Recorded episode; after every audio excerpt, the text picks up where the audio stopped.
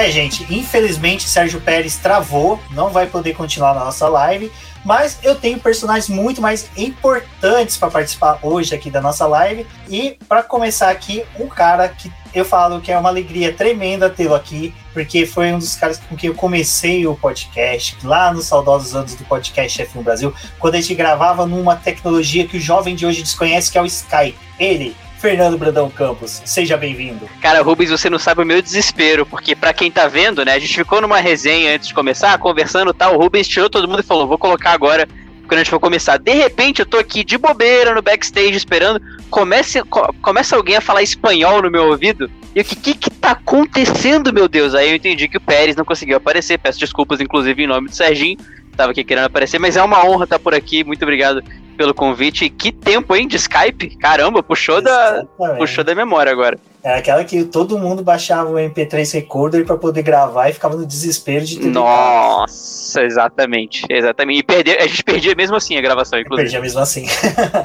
Bom, e aqui comigo hoje, um rapaz que estava aqui ontem, a gente manteve ele nos cativeiros, nos porões do Boletim do Paddock. Ele, João Rain. Tudo bem, Rain? Fala, Rubens. Fala, Fernando. Uma honra estar aqui novamente. Fiquei aprisionado aqui, recebendo apenas alimentação leve para né, só me manter vivo. Mas muito feliz de estar aqui para a gente falar de Sérgio Pérez, que não apareceu, de Max Verstappen e Red Bull aí para 2021, né? Exatamente. Bom, e ele que, como toda live, a gente tem que ter um jornalista expert para poder manter a gente numa sanidade tranquila, no ponto assim. Ele, Lucas Santoque, do Projeto Motor. Bem-vindo, Lucas. Fala galera, bom estar tá aqui, bom estar tá com um monte de gente que manja demais, que, que eu acompanho o trabalho e vamos falar bastante aí de 2021, de Red Bull, que assunto não falta. Exatamente. Bom, e um dos nossos apoiadores que vai participar hoje aqui da nossa live, ele, Rafael Arilho. Seja bem-vindo, Rafael. Obrigado, Rubens. Obrigado pela oportunidade. Obrigado, galera. Pessoal aí manja demais de Fórmula 1. E vamos falar aqui clubismo, né? Vamos falar da Red Bull. Exatamente. Bom, você, Rafael, daqui a pouco. Você, aquele artifício, aquele trequinho que você estava mostrando, daqui a pouco eu vou pedir para você mostrar para a gente debater com fãs para falar se isso é, existe ou não. Mas, para começar aqui, eu vou chamar o Rafael. Oh, nossa, Rafael Campos. De onde que eu cheguei, Rafael Campos? Misturei os dois aí. De... Fernando Campos, para comentar do seguinte: Fernando, há muito tempo a gente vem reclamando, há muito tempo reclamando, assim, é modo de falar. A gente veio criticando o álbum que não batia de frente com o querido Max Verstappen, depois veio. Não, veio Pierre Gasly, depois Max Verstappen. Não, Pierre Gasly, depois veio o álbum. E gente falando tinha que vir alguém para bater de frente com o Max Verstappen. Sérgio Pérez pareceu ser o pedido dos de aos deuses que os fãs de Fórmula 1 fez. Você acredita que o Sérgio Pérez vai chegar com essa gana toda ou não? Já vou começar com essa, porque eu sei que o pessoal já vai ficar bem aquecido pro, pro restante do debate chegar com Gana ele vai chegar, até porque ele ganhou uma segunda oportunidade numa equipe grande na carreira dele, que é algo que alguns pilotos não têm nenhuma. Ele queimou a primeira na McLaren, ele queimou, foi queimado, enfim, isso não, não vem ao caso. E ele ganhou uma sobrevida agora, ele ganhou uma segunda oportunidade. Então, vontade ele vai ter. No auge da carreira, sim. Talvez seja o melhor momento do Pérez, ele terminou em quarto, perdendo duas corridas do campeonato, e mesmo assim ele foi quarto colocado, então a gente não questiona o talento dele. Agora, Verstappen é outro nível.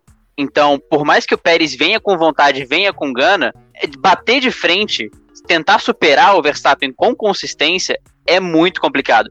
Ficar na frente de uma corrida ou outra, com certeza vai acontecer, isso não, isso não tem nem dúvida. Agora, ser um concorrente forte para o Verstappen dentro da equipe é muito complicado pelo fator Verstappen. Lucas, a gente estava conversando antes e eu lembro que uma vez você também comentou aqui numa live do Boletim Paddock questão que a gente não pode ver a Red Bull como sendo uma é, esmagadora de talentos, uma trituradora de carnes. O reflexo do Pérez ter ido justamente para a Red Bull nesse ano foi, foi o oposto disso, né? Ela deu muitas oportunidades, mas parece que ela não se encaixou com as escolhas de pilotos que ela teve. É, é o que eu acho que o que aconteceu foram coisas que estavam um pouco fora da programação da Red Bull. A gente estava falando antes aqui. Se eu olhar, estava indo tudo muito encaixadinho o programa da Red Bull, até que o dia que o Vettel liga para o Christian Horner. É, eu já ouvi falar que, inclusive, o Christian Horner estava num jantar com Martin Brundle e que ele atendeu e que ele pegou, viu a Bina assim, falou, ainda se fala Bina? Agora eu me senti meio velho,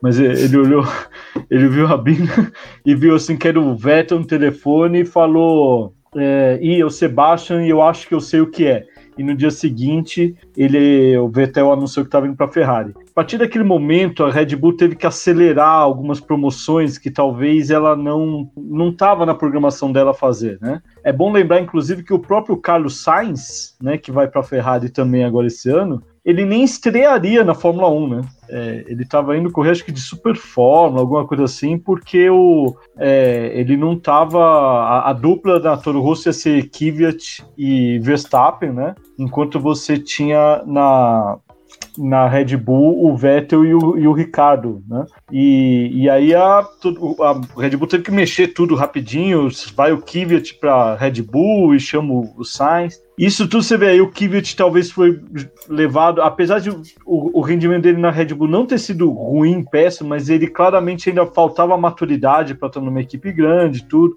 Aí depois, quando a coisa estava ajeitando de novo, Ricardo dá no pé vai para Renault. E aí eles têm que de novo traz o Gasly, traz isso aqui. Então você vê que na verdade a Red Bull, ela não é que ela queimou os caras, ela teve que é, para respeitar o programa de pilotos dela, ela talvez ela tenha que fazer algumas promoções fora de hora, quando os caras não estavam maduros ainda para sentar num cockpit de carro de ponta, e isso acabou tiro saindo pela culatra dos próprios moleques, né? Que eu acho que eles trouxeram agora o Pérez porque você acabou com, ficando com um hiato ali, um vácuo ali nesse programa de pilotos, que você ia ter que continuar botando a molecada muito nova para correr. Então eles resolveram, não, vamos trazer o Pérez, ganhar um fôlego aqui. O Pérez é um cara que só vem somar a Red Bull, eu achei que uma ótima contratação. É, completando o Fernandes, até é, não é nem a segunda chance, é a terceira chance da equipe grande, porque tem gente que não lembra, o Pérez era da academia Ferrari e a, a Ferrari, ele passou do, dois anos na Sauber sendo é, avaliado pela Ferrari e ele foi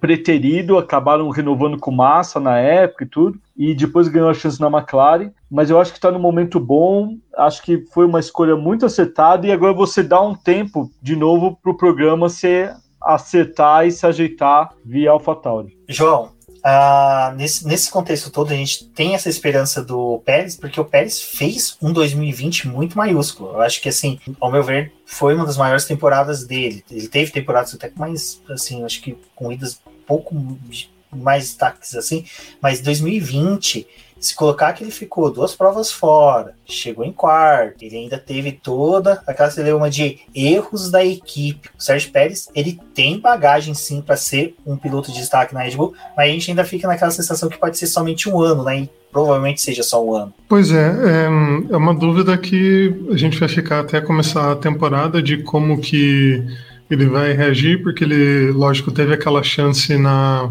McLaren, mas a McLaren estava já uma bagunça, né? Não estava nas melhores condições para ele poder desenvolver um, um, um, trabalho mais consistente e também não fez não, um bom ano. E agora na, na Red Bull tem esse espaço, apesar de que a equipe vai seguir trabalhando para o Verstappen, né? O trabalho é para que para que ele siga sendo o piloto número um e, e o Pérez ali apoiando. Então a gente tem que ver como que vai se balancear essa situação, como que vai ser ele lidando com a equipe, ele conseguindo render o carro, porque é, baseando pelo ano passado, eu acreditaria que o Pérez conseguiria fazer um trabalho melhor do que o álbum e poderia ajudar o time a, a pelo menos né, brigar pro, pelo vice-campeonato ali, pela né, de construtores, para que a equipe cresça nesse sentido também, né? Porque é importante também que a equipe não só né, o Verstappen briga ali na frente, mas que a equipe consiga também esses pontos importantes que no final do ano a gente sabe que valem milhões, né? Rafael Arilho, você é fã, que é fervoroso, cara que é nervoso, morde a tigela da pipoca quando a equipe comete um erro. Pérez chegando, você tem medo de uma dividida de curva ali, do Pérez querer ser, querer brilhar, pegar essa chance com unhas e dentes e querer, sabe, ser o destaque da equipe e acabar prejudicando, ou você tá querendo mais um ano morno mesmo, um ano mais tranquilo e que a Red Bull se mantenha no segundo colocação do campeonato? O que eu realmente quero mesmo é que a Red Bull faça um carro decente no início da temporada, né? Porque você sabe que depois o carro vai evoluindo e você vê a última, a última coisa da temporada em Abu Dhabi, o carro tava muito bom. E não é uma pista que eles andam bem, eles acabaram indo muito bem. O Verstappen passeou até o álbum que todo mundo criticou a temporada inteira. E eu não acho que ele tem braço para competir com o Verstappen, até com o próprio Pérez. Eu acho ele, o Pérez muito mais piloto que o álbum.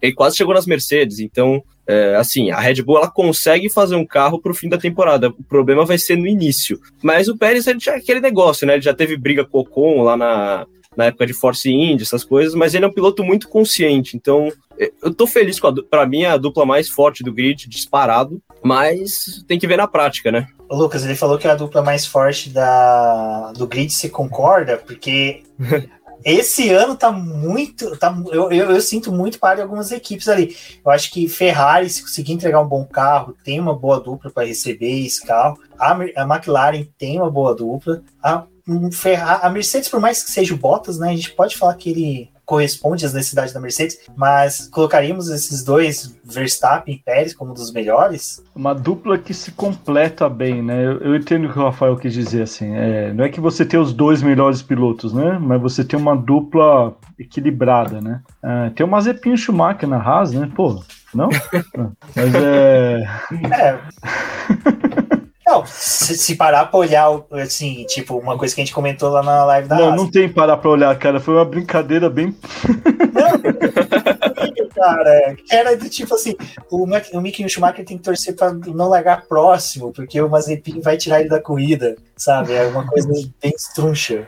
Não, eu, não, mas eu concordo, Rafael, assim, que eu não vou dizer que é a melhor dupla, mas eu acho que é uma dupla muito boa. Acho que é uma das duplas mais equilibradas, com certeza. Uh, mas é. Eu, eu acho que o grande lance da Red Bull, mais do que até o campeonato de construtores, é você ter um segundo carro andando no bolo da frente. Por quê? Porque isso te ajuda a criar opções de estratégia para ganhar corrida, entendeu? Porque, por exemplo, você pega o, o, GP de, de Imola, acho que foi bem bem marcante assim sobre isso. Você tinha ali o Verstappen pronto para passar o Bottas na estratégia, só que você tinha duas Mercedes, aí o Hamilton passa, aí você marca o Bottas e o Hamilton passa os dois, entendeu? É, você tendo dois carros, por exemplo, ali juntos, você coloca um para marcar uma Mercedes, o outro para marcar a outra, e você consegue mais estratégias. É, é não, é. Ô, Cíntia, foi uma piada daquelas, né, de, de zorra total. É, mas você acha que o que a Red Bull ganha é nessa questão de estratégia de corrida. Você tem dois carros incomodando os da frente. E você sabe assim que a, a, Mercedes, ou seja lá quem for, vai estar tá, vai tá brigando por vitórias, ela não, não vai ter a opção de simplesmente, ah, vou colocar um, um cada carro numa estratégia diferente, eu sei que um dos dois ganha, entendeu? Porque você tem dois carros ali na, na frente brigando. É mais do que bater do pé, é, desculpa, mais do que bater o Verstappen, mais do que marcar pontos para construtores, que é muito importante também, claro. Mas assim, eu acho que a, a, o que o, o, Pérez pode ajudar e muito, tanto a Red Bull quanto o próprio Verstappen, é nessa questão de você ter o segundo carro ajudando ali na frente. É, essa foi uma movimentação que a gente, pelo menos eu li, quando fez a troca do Gasly pelo álbum, porque ali em 2019 ainda havia uma disputa pela vice-liderança, a, Red Bull precisava né, se consolidar e pelo menos foi um dos motivos que eu vi da saída do, do Gasly. Uh, e vocês, vocês, pelo menos aí pode qualquer um entrar. Que e, que o álbum Bull... também não entregou, né, Rubens? Exato. O Gasly foi mal. O álbum até acho que foi melhor que o Gasly, mas o álbum também não, não entregou. Porque se você pensar, mesmo os pódios dele, que ele comemorou tanto, parabéns para ele, mas foram pódios assim que ele não, ele não ajudou ali a Red Bull, né? Então, assim, é, ou, ou seja, ele não conseguiu entregar o que a Red Bull precisa para ser uma equipe vencedora. O Verstappen, quando ganha, ele ganha sozinho, ele ganha é, enfrentando os caras lá na frente, sozinho. E vai, Rafael, você que tirou o microfone do mudo aquela hora, eu vi, você queria falar, não fique com vergonha. Não, é que eu acho que os, os álbuns, os, os pódios os do álbum foram. To... os álbuns do, do pódio. o, os pódios do álbum foram totalmente conquistados na base do, de aproveitar é, que carros abandonaram, né? Tanto em Mugello quanto no GP do Bahrein, né? Que o, que o Pérez quebrou. Foram provas que todo mundo foi quebrando e ele foi herdando as posições. Então, assim, é, é de se questionar esse negócio do álbum é, assim, ah, os pódios dele e tudo mais. Ele fez dois pódios, mas assim, foram pódios muito, sim, sem graça, sabe? É, Ele não eu, eu, aqueles pódios mesmo. eu sou meio chato. Ah, em Mugello até, em Mugello até sim, porque ele passou o, o Ricardo por fora na curva 1, né? Mas ali o É o Verstappen... que tá no currículo dele, né, hoje. É, O feito dele na vida é ultrapassar o Ricardo. É. Ah, mas, cara, eu, eu, eu, pelo menos, assim, eu dou um pouco de mérito, porque o cara conseguiu, sabe, ficar na linha. É. O cara conseguiu fazer. Mas eu, pelo menos nesse ponto, para essa, pra essa temporada, eu vejo que, comparado com o que veio do ano passado, a Red Bull tá muito tranquila como segunda equipe, sabe? Ela Sim. tem essa coisa de poder usar, chegar numa Mercedes, brigar, fazer, muito mais do que a Mercedes pode tentar trabalhar estratégias, porque ela tá tranquila em segundo lugar. não- a, McLaren e a Alpine, sei lá, talvez a Aston Martin, vão ficar disputando o terceiro lugar ali, e ali naquele arranca-rabo, uma tira ponto da outra. Mas a Red Bull ainda consegue ficar ali numa posição um pouco mais suave, mais tranquila do campeonato. demais. Ah, a Red Bull tem Ah. mais investimento e muito mais carro também, né? A Rafa perguntou aqui, ó, mas aí, se, se ele tivesse, se o álbum tivesse conseguido aquele pódio na primeira corrida, será que o ano dele não teria sido diferente? Acho que não, viu, Rafa? Acho que não. É. A gente vê os outros pódios dele, assim, nenhum fez ele andar, né? É, acho que É, se eu não me não engano. mudaria ele- muito, não. Em Mundial ele Jogando o conseguiu álbum é o pódio, na corrida mesmo. seguinte ele não fez nada. Eu não me recordo É. assim. Então é, é É, complicado. e, e, assim, de novo, eu até acho que ele foi melhor do que o Gasly na Red Bull. Não sei se o- os outros aí concordam comigo, a turma aí, mas, é, mas eu acho assim, ainda não é o suficiente para uma equipe como a Red Bull estar ganhando corrida e campeonato. É, é, ali os bons momentos ali com a dupla Vettel e, e- e Ricardo eram muito marcados por causa disso. Quando você não tinha o Vettel, desculpa, Verstappen e Ricardo, é porque você, quando você não tinha o, o Verstappen, você tinha o Ricardo. Quando você não tinha o Ricardo, você tinha o Verstappen. E um empurrando o outro, né? Até chegar a se bater e tudo, mas, mas um empurrando o outro também. Então, acho que essa é a vantagem de você ter dois pilotos, no mínimo, equilibrados, que acho que é o que a Red Bull espera do Pérez. Ela não espera o Pérez ganhar da, do, do Verstappen, porque seria. Não, não, não tá isso na, na pauta, acho. É, a questão toda é o Pérez, pelo menos, ajudar o Verstappen, né? Acho que o grande lance é esse. Campos, nesse cenário, o que, que você acha de que o álbum, o álbum fez? Eu concordo com o Lucas nesse ponto de que ele foi melhor que o Gasly, mas eu acho que quando o álbum chegou na Red Bull, eu acho que o pessoal já meio que enjaulou o Helmut Marco, pra tipo assim, ó, fica quietinho aí um pouquinho mais, deixa o menino trabalhar, mas na hora que o álbum não começou a entregar o ano passado, acho que liberaram o Helmut Marco para poder, sabe, ficar mais próximo ali. É, eu tô com o Rafael e com o Lucas nessa, porque o, o álbum ele teve dois pódios e, lógico, a gente tem que reconhecer o pódio dele. Foi um pódio realmente. Não é, não é todo mundo que consegue chegar ao pódio mesmo em, em uma Red Bull, enfim. Mas não foi um pódio com autoridade. Não foi aquele pódio como foi a vitória do Gasly, por exemplo, que, evidente, a Mercedes estava lá para trás, a Red Bull, enfim, os carros da ponta tiveram problema e ele herdou aquela posição. Mas ele teve que se defender do Sainz, ele teve que ter uma pilotagem perfeita ali. O álbum, ele teve que passar o Daniel Ricardo, mas essa própria frase já mostra o problema. Ele teve que passar o Daniel Ricardo numa Renault, né? De novo, ele foi melhor que o Gasly, com certeza, ele conseguiu os dois pódios. Mas ele nunca teve uma pilotagem que demonstrasse o porquê dele estar ali, que ele conseguisse extrair tudo que a Red Bull podia oferecer. E como a gente colocou aqui, cara, às vezes nem é culpa do álbum. Ele tava numa posição que, se bobear, nem era pra ele estar, porque a Red Bull teve que acelerar o processo, como o Lucas falou. Então, não é pensando no próprio piloto, até porque o Gasly ressurgiu na AlphaTauri. Mas sim uma circunstância que não era pra ele estar ali e uma pressão gigante nele por conta de tudo que aconteceu. Então, evidente, foi melhor que o Gasly, conseguiu dois pódios, mas faltou aquele tchan que tinha o Ricardo e o Verstappen, que alguém conseguia arrancar alguma coisa perdida. O Albon ele não tinha esse momento, ele tinha o oportunismo quando o pessoal da frente tinha problemas. E o Helmut Marko foi até paciente com ele, apesar dos pesares, né? Não falando que o Albon é um péssimo piloto, mas a circunstância não era favorável para ele. E tem aquela coisa, né? A gente fala dos dois pódios do álbum, mas só que o álbum fez um pódio com aquela plaquinha escrito ultrapassei o Daniel Ricciardo. O Gasly tem uma plaquinha. Eu fui num pódio e ultrapassei Lewis Hamilton, segurei Lewis Hamilton em Interlagos, sabe? Assim, tem todas as questões tudo envolvendo, mas para mim eu acho que assim, o Gasly nesse quesito ele tem um, um rodapézinho ali um pouco mais circunstancial. Querido João, nessa batalha que a gente teve entre Albon e Gasly, de quem foi pior, melhor. Eu acho que o ambiente da Red Bull proporciona também um pouco essa questão, né? De piloto ficar mais à vontade, ficar mais tranquilo. Para 2021, como que você assim imaginaria que seria esse ambiente lá? Vai ser um ambiente realmente de mais tranquilidade, porque é um ano de transição, é o último ano desses chassis, não compensa ficar querendo fazer atualizações em que você gasta 200, 300 milhões, e sendo que no ano que vem você tem que desenvolver todo um chassis, ou você vê que vai ser mais conturbada, porque não, queremos nos firmar, ser segunda, temos chances de brigar para uma posição melhor. Acho que pressão sempre vai existir, né? Não, não tem como. Uma equipe como a Red Bull que está nesse patamar, eles vão querer se manter nesse patamar, mas acho que o, o que não vai ter tanto de pressão vai ser por causa do, dessa mudança toda do regulamento, que eles já vêm trabalhando também e que a Honda está acabando essa parceria entre aspas, né? Porque parece que vai continuar o o fornecimento lá, mas a Red Bull vai assumir como fábrica, não sei como que isso funciona direito, vocês devem saber melhor do que eu, mas eles querem né, também entregar um, um motor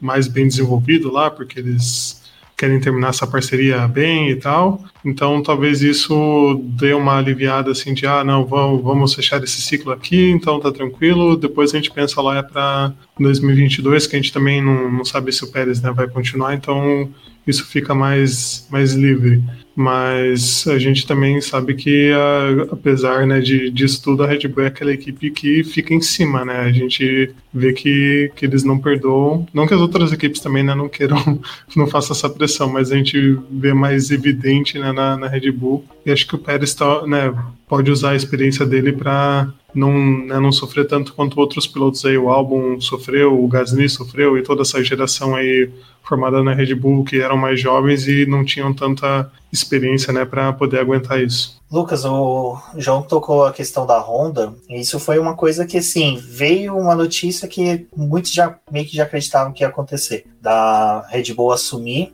A gente ainda tem muitas especulações se vai virar no futuro uma Porsche, uma Audi, uma Gurgel, alguma coisa ali para fornecer, para mudar esse nome, mas, assim, ao todo, a Honda saindo da Fórmula 1 Red Bull assumindo essas, essa fábrica, desenvolvimento dos motores a partir do ano que vem, que vai ficar congelado, né? Até 2024, até para 2024. Na sua visão, você acha que for, é uma vantagem para a equipe se, se aventurar mais nessa área? Cara, eu acho que na verdade é, é difícil, né? Porque é, você tem que aumentar é, as suas expertises, vamos dizer, né? É, não é fácil ser fabricante de chassi, fabricante de motor. A gente tem alguns casos na história, mas já faz muito tempo que a gente não tem uma equipe independente que faz um motor independente, né? Assim, a gente vai cair lá atrás, é, BRM. Aí tiveram alguns casos no final dos anos 80, mas todos é, de fracasso total, né? É, numa época ali quando acabou a primeira era turbo, né? E começaram os motores aspirados e é, os motores caíram muito de preço na Fórmula 1 e o pessoal quis entrar. Então, assim, não é nada fácil. O que a, a Red Bull. A, a, Red Bull que ela vai fazer é o seguinte, até para explicar o pessoal, como o João falou, é, esse ano a Honda ainda é a fornecedora de motores da Red Bull, né? E ela vai continuar fazendo o desenvolvimento e você tem toda a temporada para desenvolver o, o, motor. A partir da primeira corrida de 2022, a, a FIA vai pegar todos os motores da Fórmula 1 e vai homologar, né? E falar, agora vocês não podem mais mexer nisso. A Red Bull, como ela ia ficar sem motor, que ela fechou com a Honda. A Honda, ela vai vender para a Red Bull.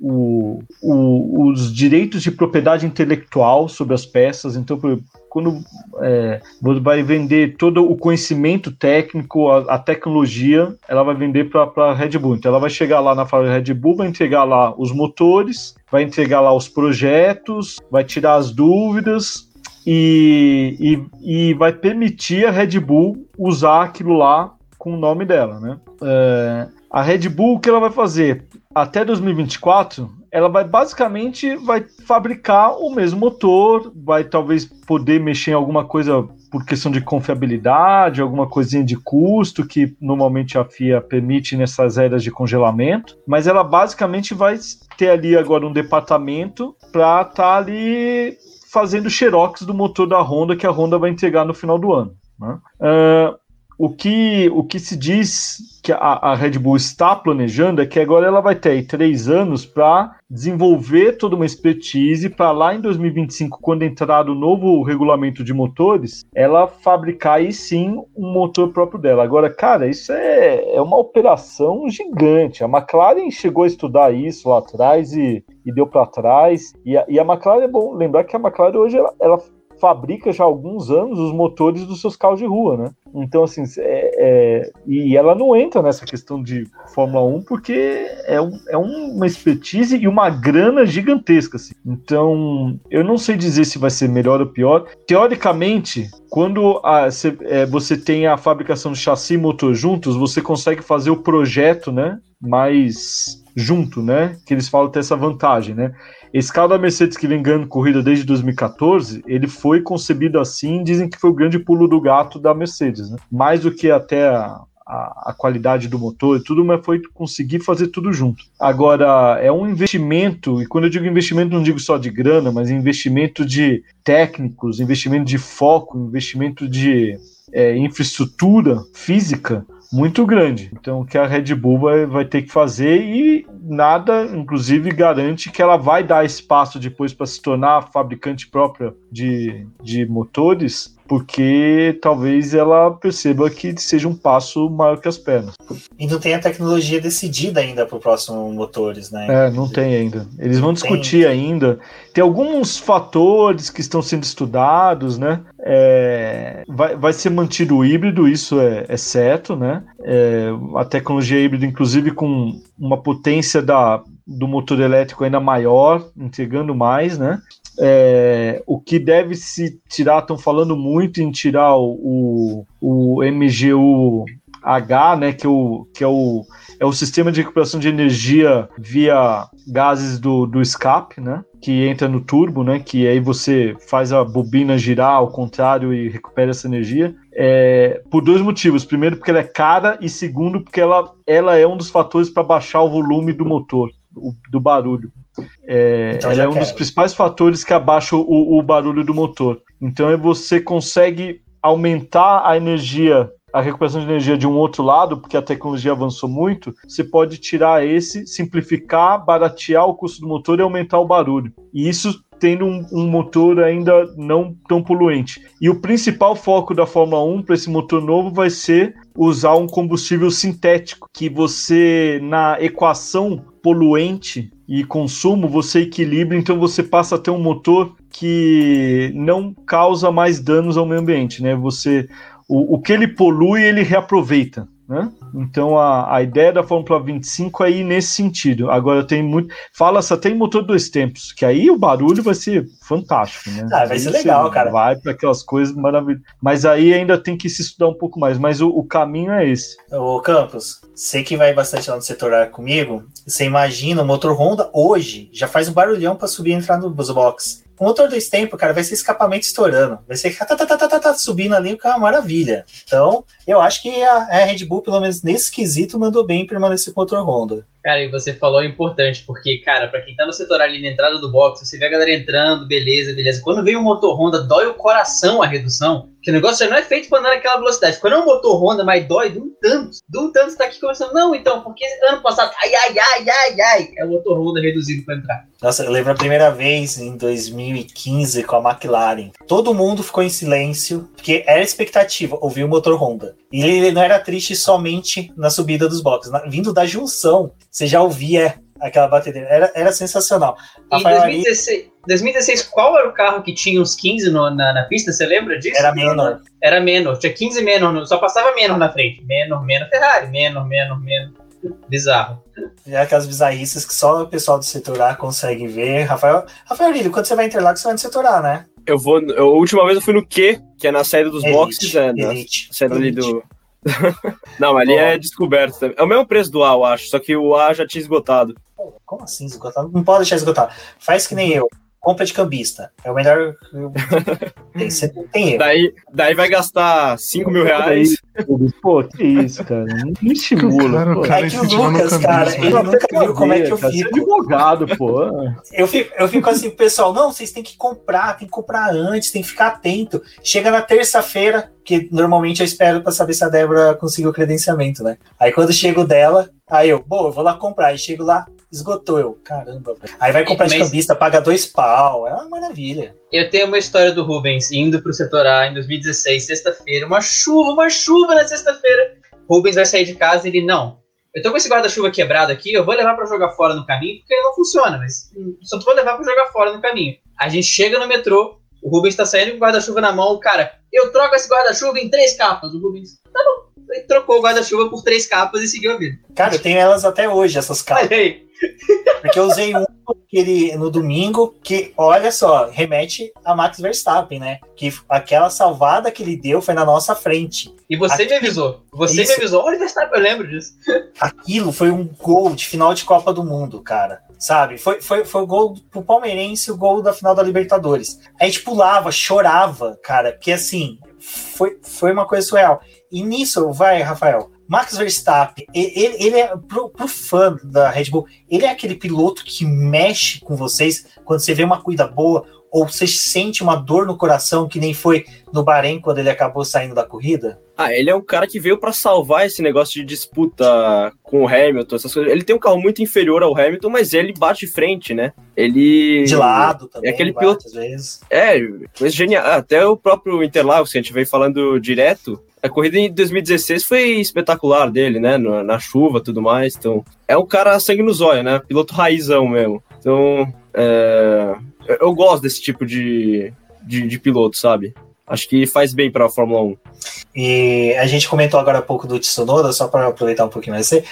Ah, o Tsunoda falou que é meio sangue dos olhos, viu? Você acha que no futuro, uma dupla, Verstappen e Tsunoda, pode dar um, um bom, um bom caldo aí na Red Bull? É, na Fórmula 1 ele provou ser um piloto bem agressivo e bem. e sabe, sabe ultrapassar, cu- aprendeu muito a cuidar dos pneus, né? É, então ele pode se tornar bem completo, mas temos que ver essa primeira temporada dele na AlphaTauri. Não tô, tô. Como é que fala? Mais humilde nesse, nesse quesito, tô só esperando. Não, cara, eu pelo menos tenho boas expectativas. Tem que ver se o Verstappen vai estar lá ainda quando o Tsunoda subir.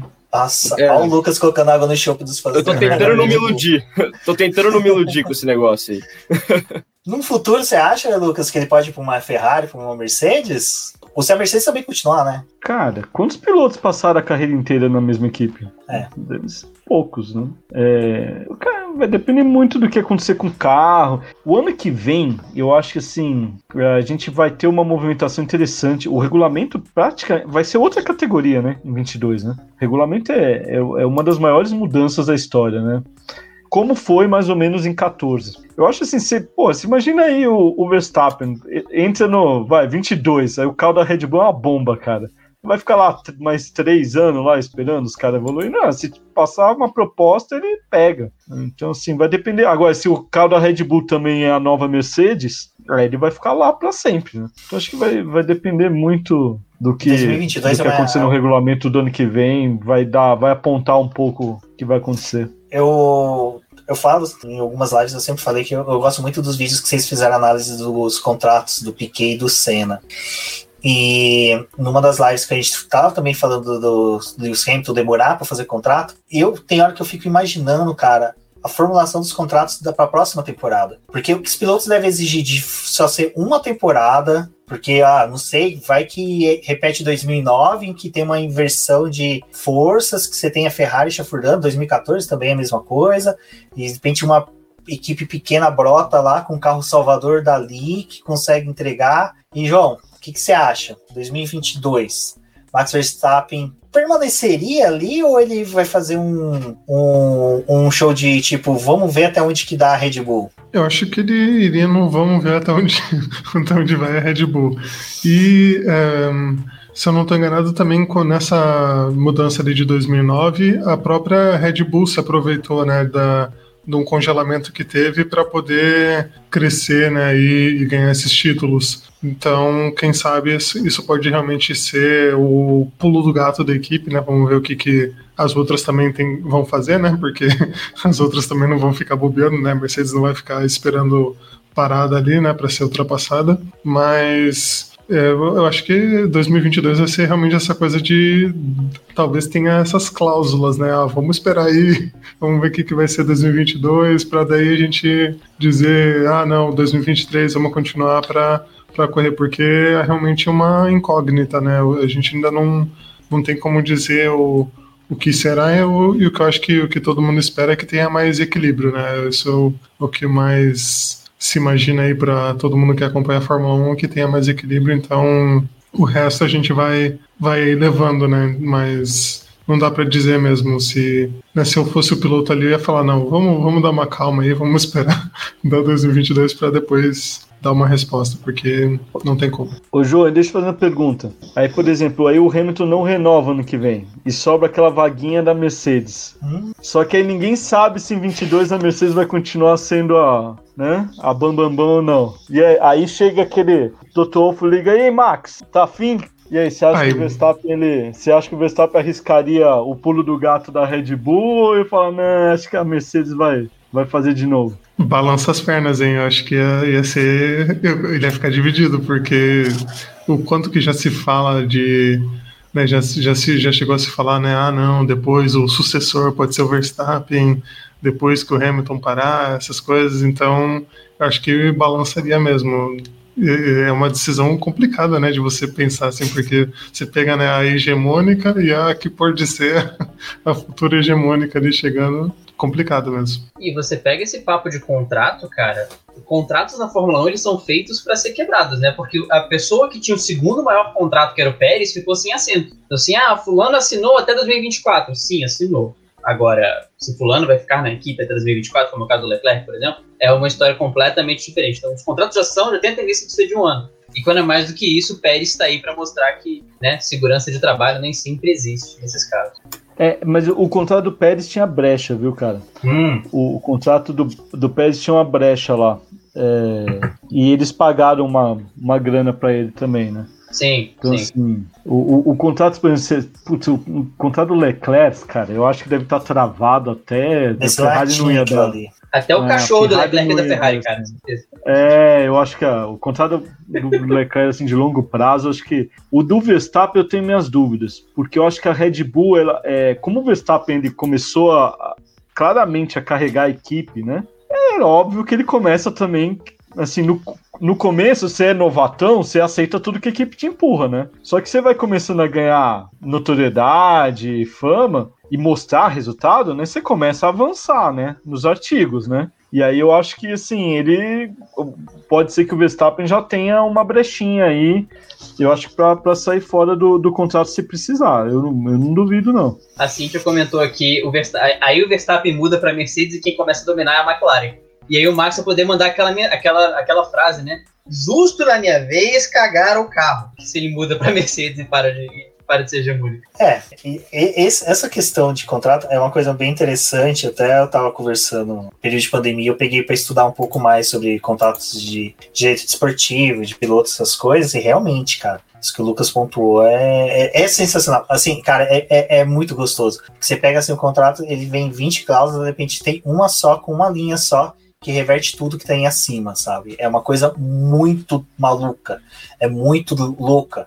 Juridicamente é, é Vocês sabe. Você conhece é um... o caso do, do contrato do Schumacher com a Jordan, né? É. Até para quem não conhece, entra lá no, no Projeto Motor, a gente tem um, tem um vídeo e um texto sobre essa história que o, o, o empresário do Schumacher quando ele assinou com a Jordan naquele GP da Bélgica, que ele estreou lá, não sei o quê, é, eles iam. É, o, o Ed Jordan colocou lá no contrato que o Schumacher ia assinar um contrato é, de longo prazo, sei o que, assim que é, após aquela, aquela etapa, que não tinha dado tempo, passar tudo, ele fez ali uma correria, né? E ele, a ideia deles era assinar realmente, né?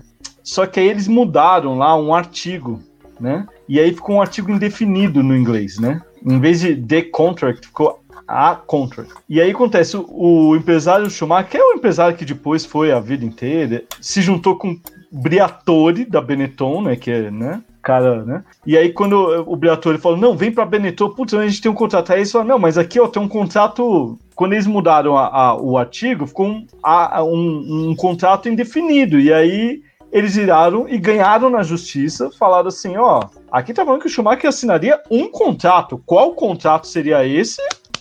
Né? Ninguém tá falando que é contrato para correr, para falar do sei lá o que.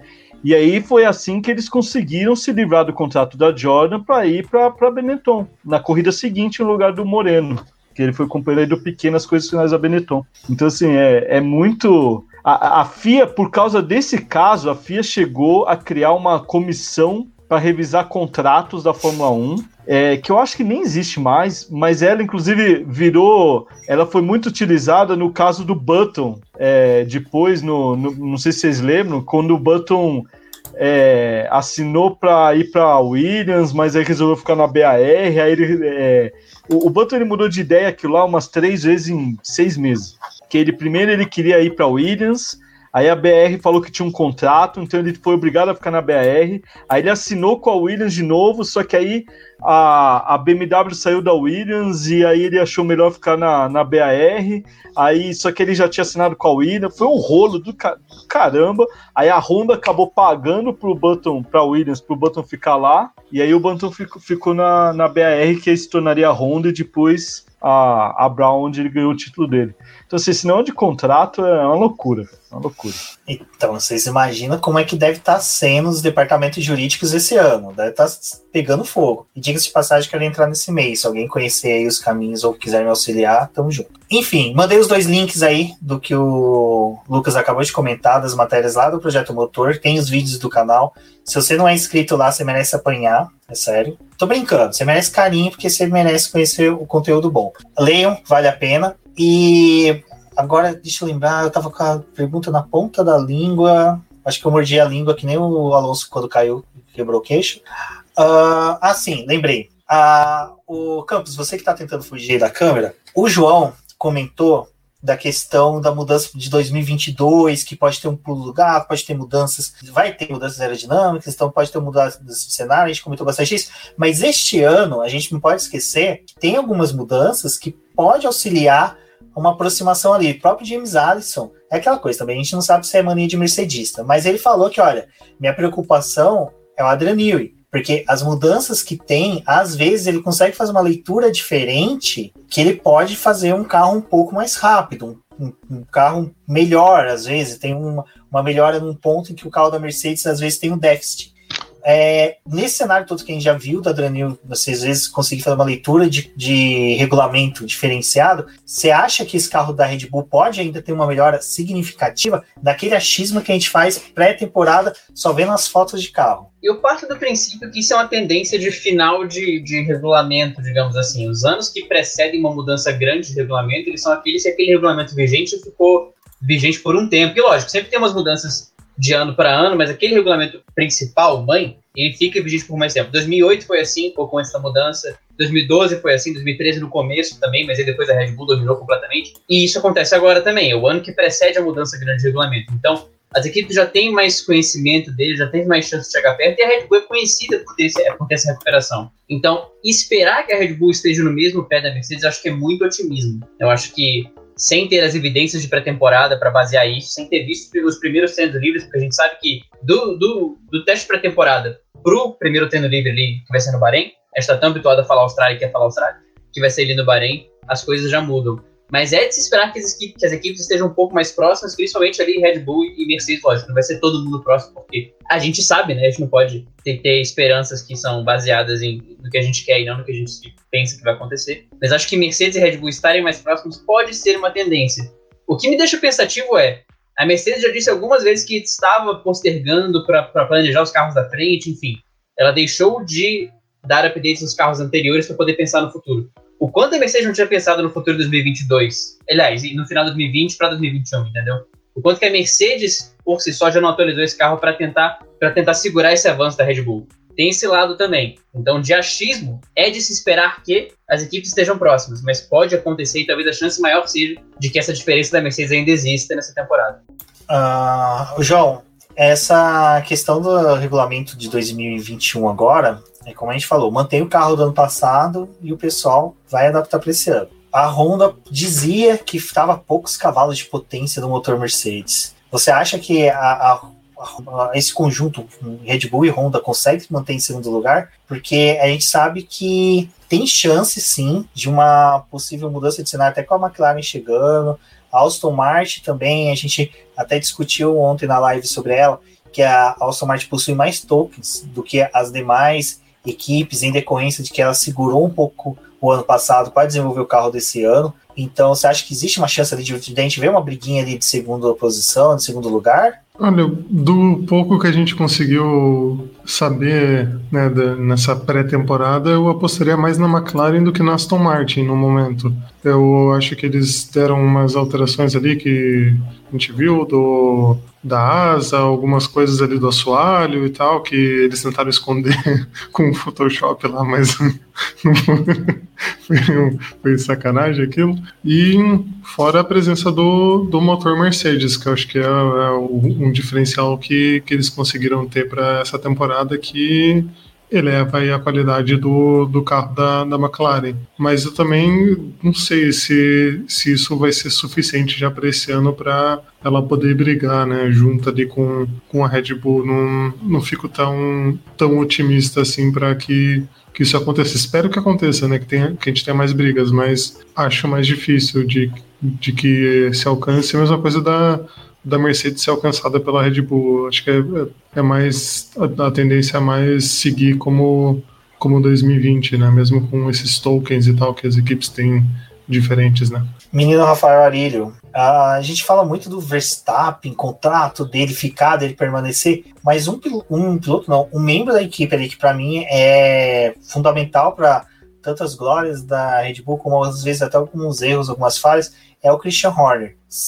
O, o fã, o, o pessoal que acompanha a Red Bull tem um temor desse cara um dia chispar da, da Red Bull, decidir, sei lá, ir criar cabras na fazenda dele, criar os burrinhos dele lá híbridos. Vocês como vocês veem Christian Horner dentro de toda essa equação da Red Bull? Ah, eu tenho medo dele, dele ir embora um dia, porque é um cara que tem competência, né? Todo mundo sabe o quanto ele já quanto ele já fez pela própria Red Bull e o quanto ele faz pela Fórmula 1. Então, eu realmente acredito muito no trabalho dele. E assim, é, eu não vejo ele saindo realmente, mas se um dia ele sair, vai ser bem, bem complicado, sim. Ô, Lucas, há um tempo atrás, até acho que o Campos também já chegou a ver, o pessoal colocando pessoas que poderiam um dia substituir Bernie Eccleston. Cogitaram Christian Horner, Toto Wolff, depois teve toda essa mudança. Você tem uma percepção, pelo menos a minha é que o Christian Horner é um cara que está se segurando dentro da Red Bull, porque ele tenta galgar um dia uh, novos caminhos dentro da Fórmula 1, dentro dessa estrutura complexa que é a categoria?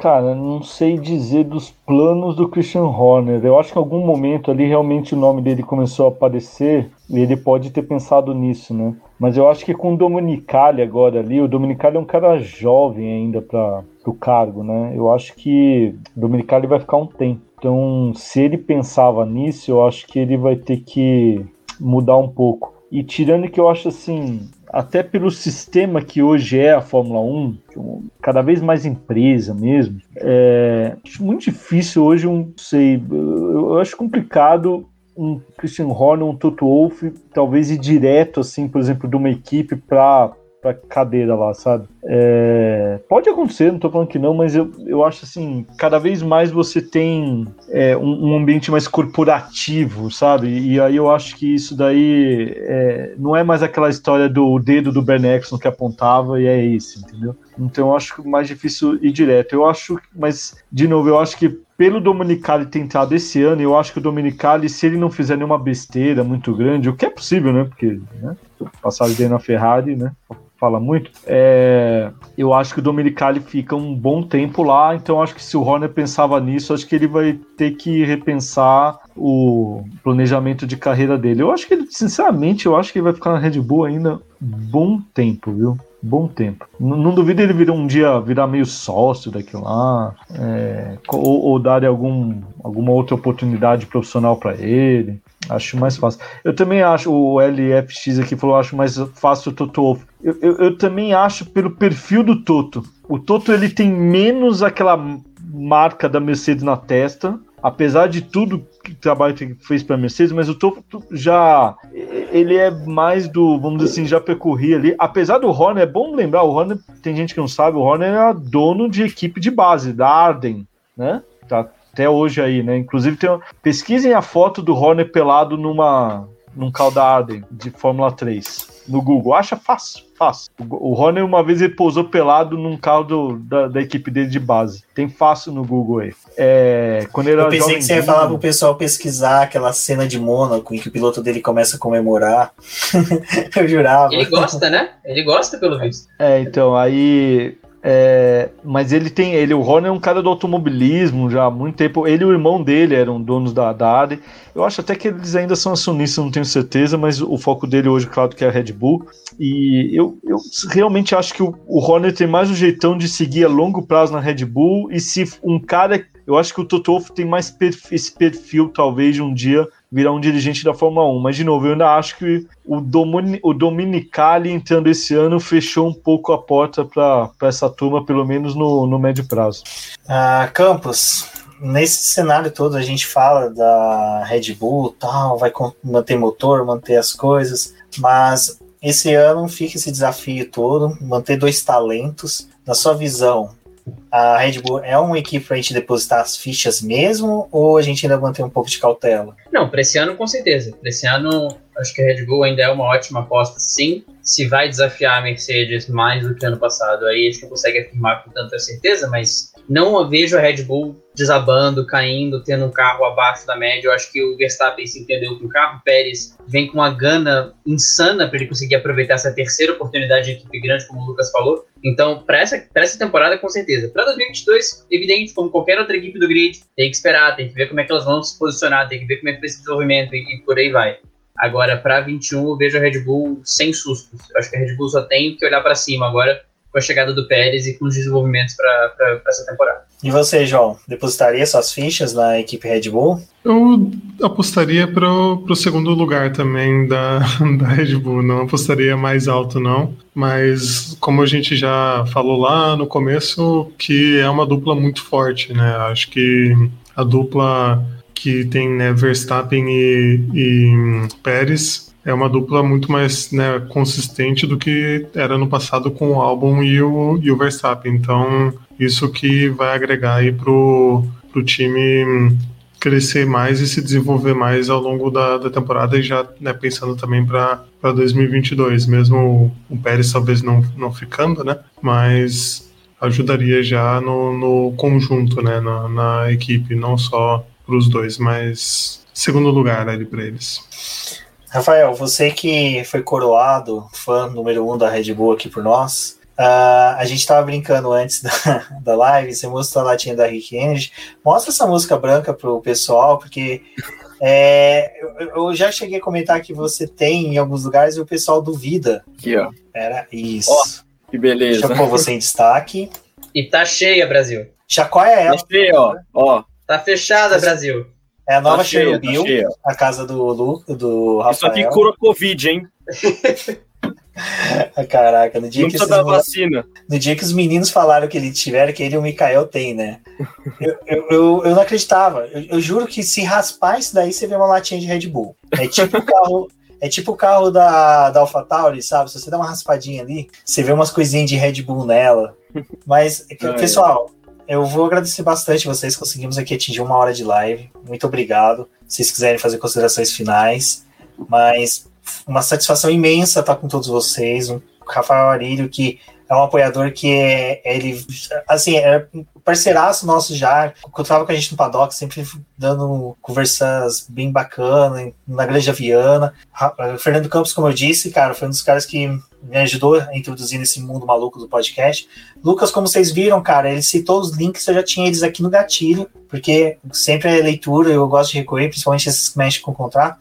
E João, que eu falei, é o projeto de podcast que eu tô amando 2020 estou acompanhando a Zona, é muito gostoso, uma galera muito saudável, menos o Salaf, que infelizmente está ainda no presídio lá domiciliar dele, não quer sair, não corta cabelo, não faz barba, não faz higiene pessoal, por isso que você não vê ele mais nas redes sociais. E Lucas, como disse, sou fãzaço, parceiraço, amigão. Vou pedir para vocês falar onde vocês podem se, se encontrar, suas redes sociais, também se vocês quiserem passar o pix de vocês, né, fiquem à vontade.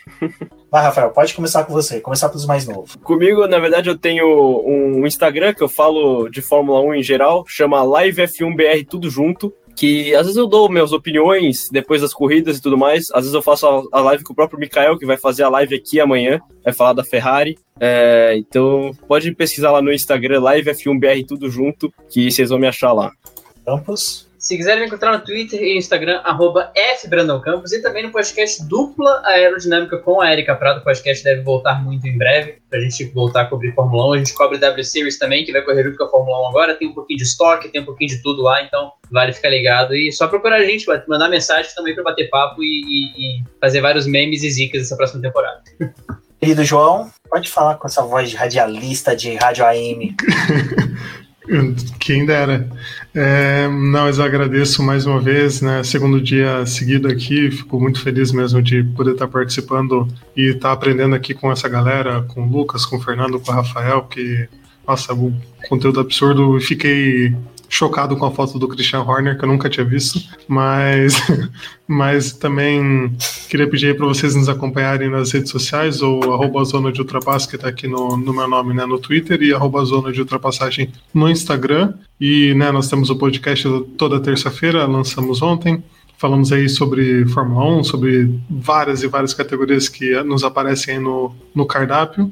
E também temos o nosso canal no YouTube, começando agora com uma análise do nosso é, confinado Salaf sobre a NASCAR. Então, muito legal. Espero que vocês possam ir lá acompanhar e seguir aqui no Boletim do Paddock. Se inscrevam, que né, ontem a Débora falou que estavam com problemas nas inscrições, então vejam lá se vocês estão inscritos. E é isso aí, valeu. Isso mesmo, a gente tinha 2 mil, milhões de inscrições de repente caímos para mil, é um absurdo. Vou adentrar com uma ação contra o YouTube e João, fique tranquilo, seu habeas corpus chegou, você pode ir embora, tá bom? Pode ficar tranquilo. E Lucas, como sempre, um prazerzaço. Às vezes eu fico brincando demais com você, eu tenho medo de, da próxima vez que você ver no, paddock, você me jogar lá no meio dos, dos mechas para sofrer um pouco mais. Para com isso, obrigado pelo convite. Pô, tenho o maior prazer de, de estar aqui com vocês. Adoro falar sobre automobilismo, Fórmula 1. Queria dar. Legal ver também o Rafael, que eu sempre de vez em quando encontro nos paddocks aí, né?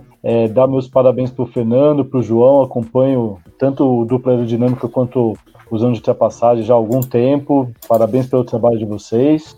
E para quem quiser conhecer um pouquinho do nosso também, o Projeto Motor, tem o site projetomotor.com.br, tem o canal no YouTube, né, Projeto Motor, aí vocês acham também a gente na todas as redes sociais, eu brinco que a gente está em todas, só não, não, entramos no Tinder ainda, mas nas outras Vamos estamos. No Tinder.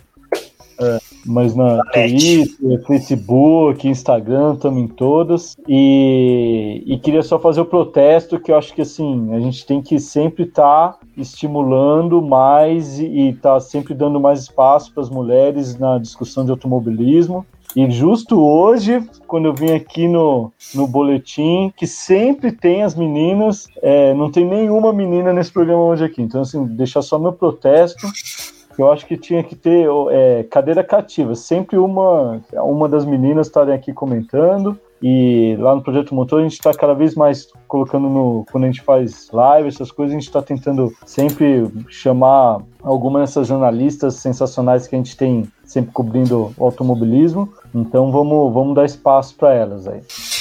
É, infelizmente até eu fui pego de surpresa hoje. Na hora que eu fui começar a mandar os links, as meninas, não, hoje eu não posso, hoje eu não posso. Eu falei, caraca, vai ser o homem, cara. Tipo, eu vou ser linchado, mas não, eu acho, acredito que todos vão compreender. É bom também, cara, porque eu falo que tá sendo um desafio até para mim, fazer 10 lives seguidas, tudo bem, sábado domingo a gente não tá fazendo para poder dar uma respirada, mas fazer já tá sendo um desafio. Tá, tô gostando, tô adorando, quem sabe vira moda aí e a gente consegue fazer o mais trabalhos assim no boletim. E eu gosto, cara, que eu posso contar com essa galera aqui e é um prazer receber vocês. Agradeço a todos. Bom, Amanhã, Ferrari, gente. Amanhã vai ser interessante. Amanhã compareçam, porque vamos fazer o Valese dançar a tarantela em oferenda ao pódio do Carlos Sainz, que vai vir antes do Leclerc. Segundo a Cintia Venâncio, ontem, ano passado na Super Live, ela falou: Sainz ganha título antes do Leclerc. Então é isso, pessoal. Agradeço a todos, um forte abraço. Mandei o Instagram de todos os participantes aqui na, nos comentários. Sigam eles, são pessoas sensacionais. Sou muito feliz de ter eles como amigos. E até a próxima.